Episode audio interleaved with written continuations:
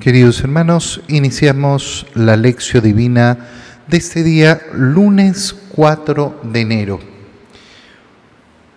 Por la señal de la Santa Cruz de nuestros enemigos, líbranos, Señor Dios nuestro, en el nombre del Padre y del Hijo y del Espíritu Santo. Amén.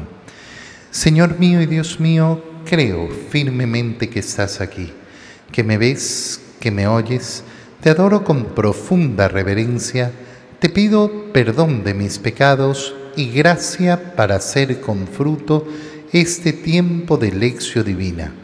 Madre mía Inmaculada, San José, mi Padre y Señor, Ángel de mi guarda, interceded por mí. El día de hoy, en la primera lectura, continuamos con la lectura de la primera carta del apóstol San Juan leemos el capítulo 3, versículos 7 al 10. Hijos míos, no dejen que nadie los engañe. Quien practica la santidad es santo, como Cristo es santo. Quien vive pecando se deja dominar por el diablo, ya que el diablo es pecador desde el principio. Pues bien, para eso se encarnó el Hijo de Dios, para deshacer las obras del diablo. Ninguno que sea hijo de Dios sigue cometiendo pecados, porque el germen de vida que Dios le dio permanece en él. No puede pecar, porque ha nacido de Dios. En esto se distinguen los hijos de Dios de los hijos del diablo. Todo aquel que no practica la santidad no es de Dios. Tampoco es de Dios el que no ama a su hermano. Palabra de Dios.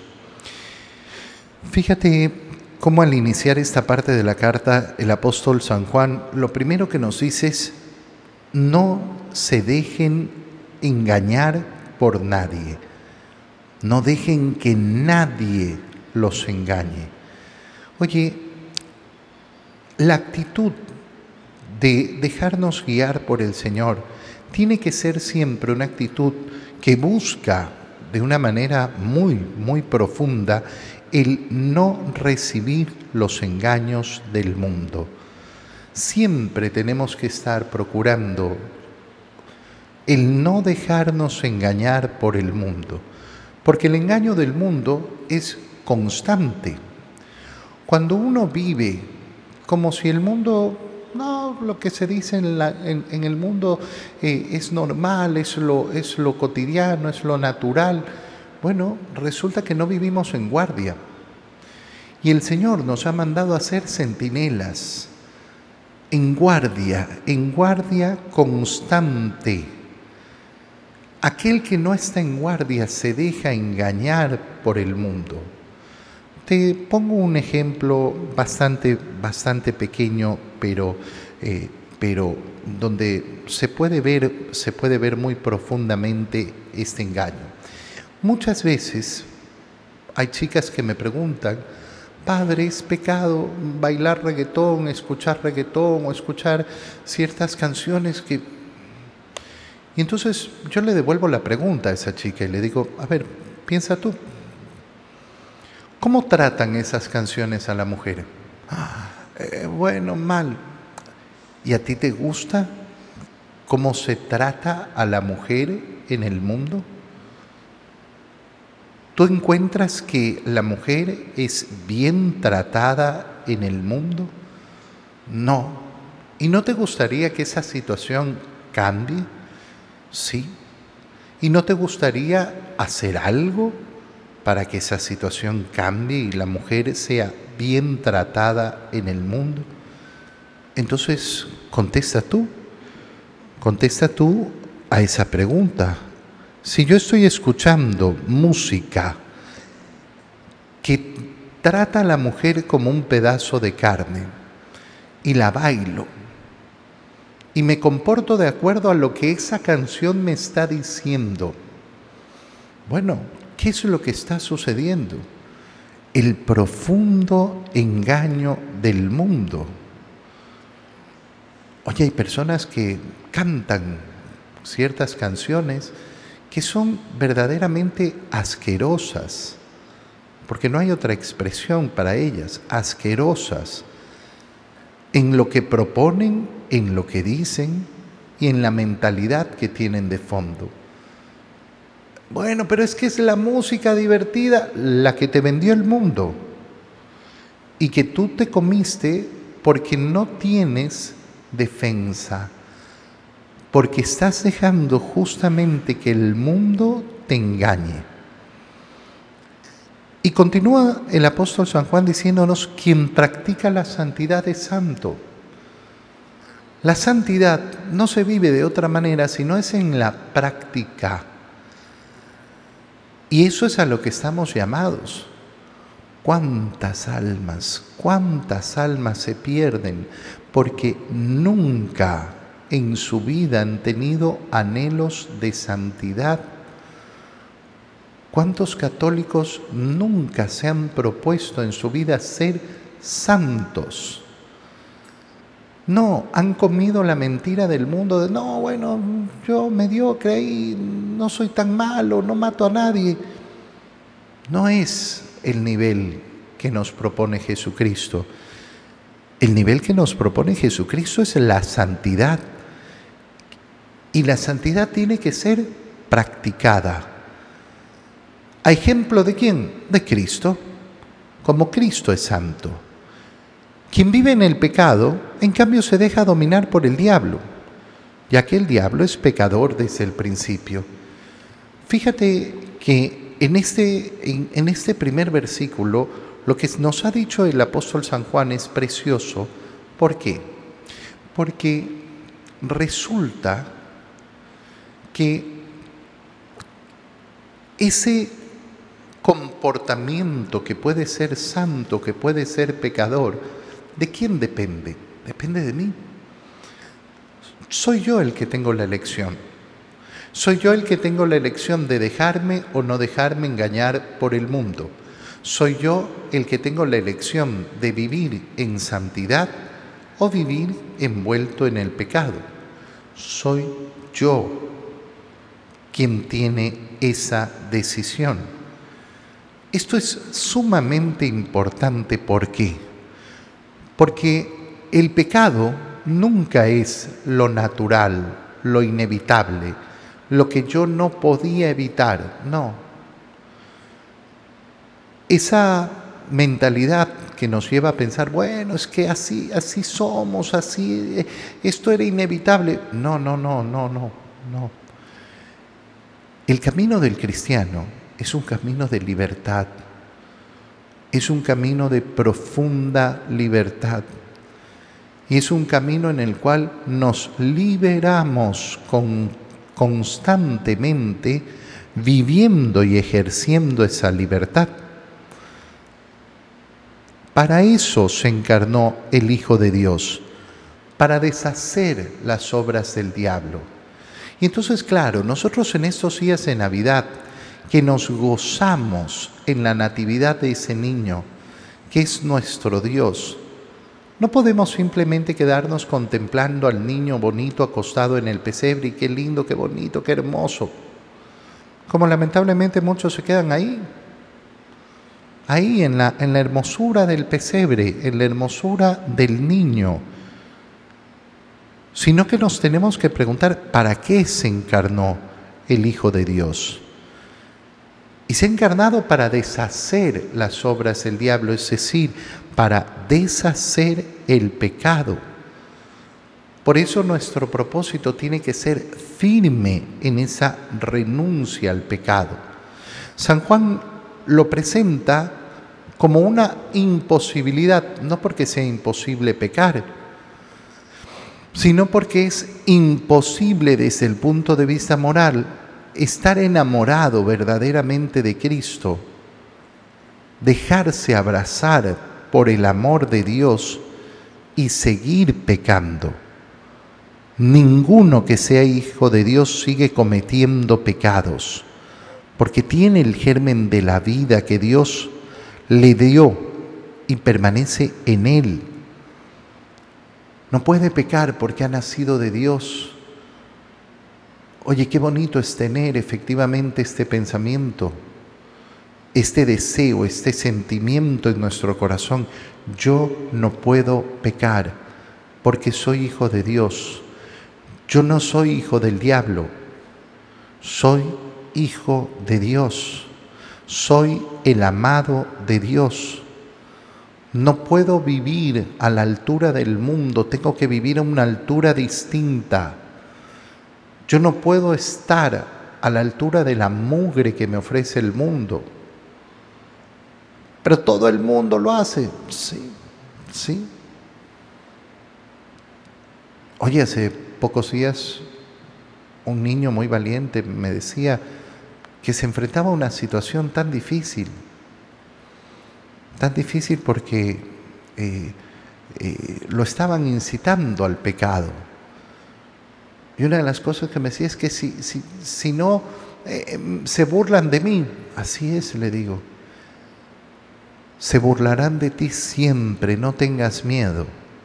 Si tú quieres ser de Cristo, el mundo siempre se burlará de ti. Serás el tonto, serás el santurrón, serás el fanático. No tengas miedo, no tengas miedo a ser distinto al mundo.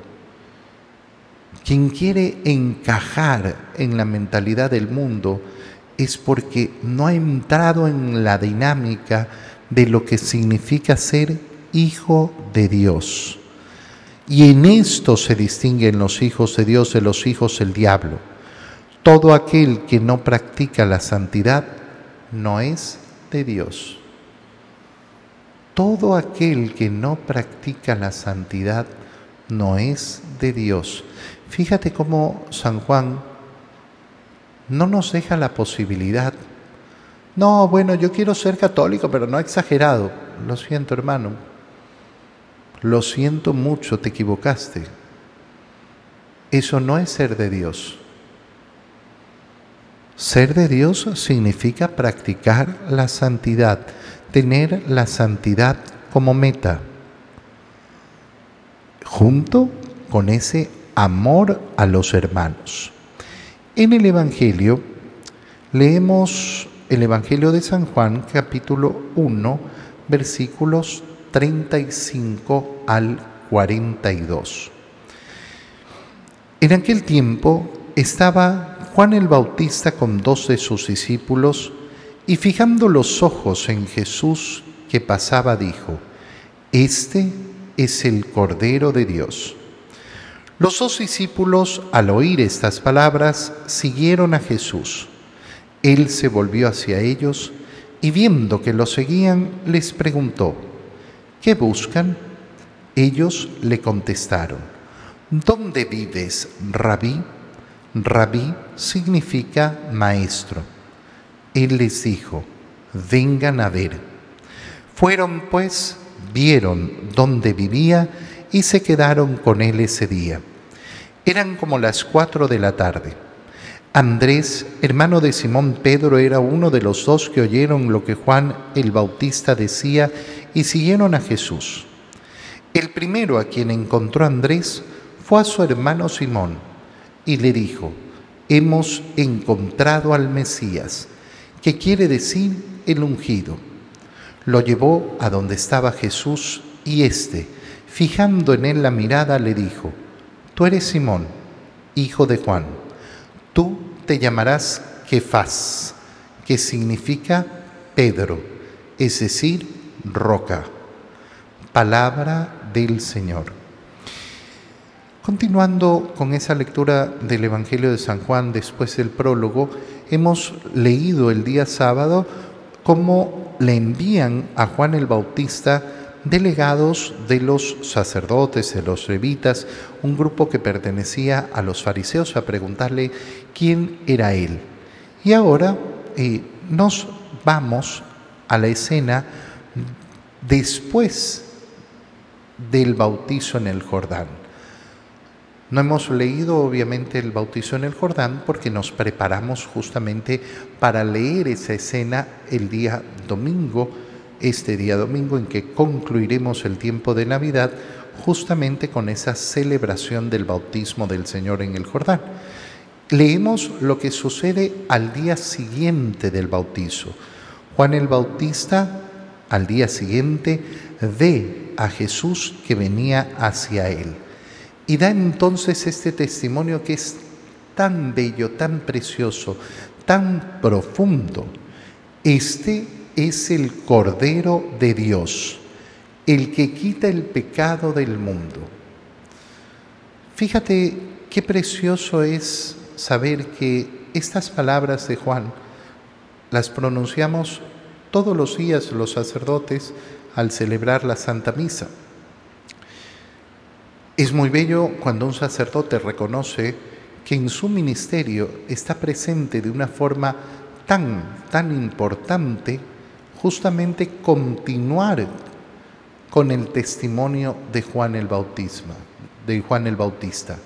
Seguir, seguir clamando, seguir testimoniando, seguir anunciando este, no otro, este es el Cordero. Y es el Cordero de Dios. Son las palabras preciosas que pronunciamos antes de comulgar. Por eso tenemos que darnos cuenta que el momento de comulgar no podemos acercarnos simplemente a comer, sino que es un acto de fe en el cual yo reconozco profunda y verdaderamente lo que estoy recibiendo. No estoy recibiendo un pan. Este es el Cordero de Dios. La expresión Cordero de Dios además es una expresión preciosa, profundísima. Cuando un israelita escucha, este es el Cordero de Dios, inmediatamente recuerda la escena de Abraham e Isaac en ese sacrificio que le había pedido Dios de su propio hijo. Isaac le había preguntado al padre mientras avanzaban hacia el monte, llevamos todo, tenemos todo preparado para el sacrificio a Dios, pero no tenemos el cordero. No te preocupes, Dios proveerá. Y después de detener la mano de Abraham, viendo que su fidelidad a Dios era total, que su confianza a Dios era total, ¿Vieron que había un cordero ahí al lado? Enganchada la pierna, amarrada la pierna. Y ese lo sacrificaron. Dios provee el cordero en ese momento, pero se anuncia cómo llegará el cordero de Dios. El cordero enviado por Dios. Y este es por tanto, esto es lo principal de Cristo. Fíjate bien, si una persona quiere anunciar a Cristo y recibir el mensaje de Cristo, pero no lo reconoce como víctima, entonces, ¿qué sentido tiene? Hay muchas personas que en la misa quieren pasárselo bien, la misa es una fiesta, claro que es una fiesta, es la fiesta pascual. Pero la fiesta pascual implica una víctima. Esa víctima es el Cordero de Dios y ese Cordero de Dios es Jesús, el Cristo. Si nosotros nos olvidamos de la víctima, si nosotros nos olvidamos del sacrificio, y si nosotros nos olvidamos de que ese sacrificio está hecho para quitar los pecados del mundo, entonces la misa la dejamos en el vacío. Este es el Cordero de Dios, este es el del que yo había dicho que viene después de mí, tiene precedencia sobre mí porque ya existía antes que yo. Yo no lo conocía, pero he venido a bautizar con agua para que Él sea dado a conocer a Israel. Mira cómo Juan el Bautista lo que dice es, todo mi ministerio, todo mi ministerio ha sido realizado por Él y para Él. No tiene sentido un profeta que no anuncia a Dios.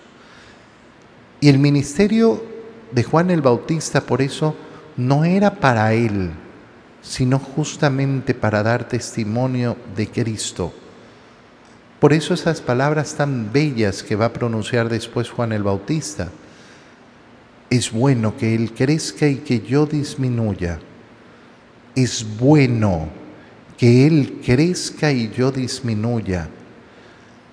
Y son palabras que tú y yo deberíamos tener en nuestra oración diaria. Crece en mí, Señor Jesús. Quiero que crezcas en mí para que no sea yo, sino tú, el que vive a través de mí, el que ama a través de mí, el que se entrega a través de mí. Que mi vida disminuya, que mi importancia disminuya, que mis deseos, que mis caprichos, que mis envidias disminuyan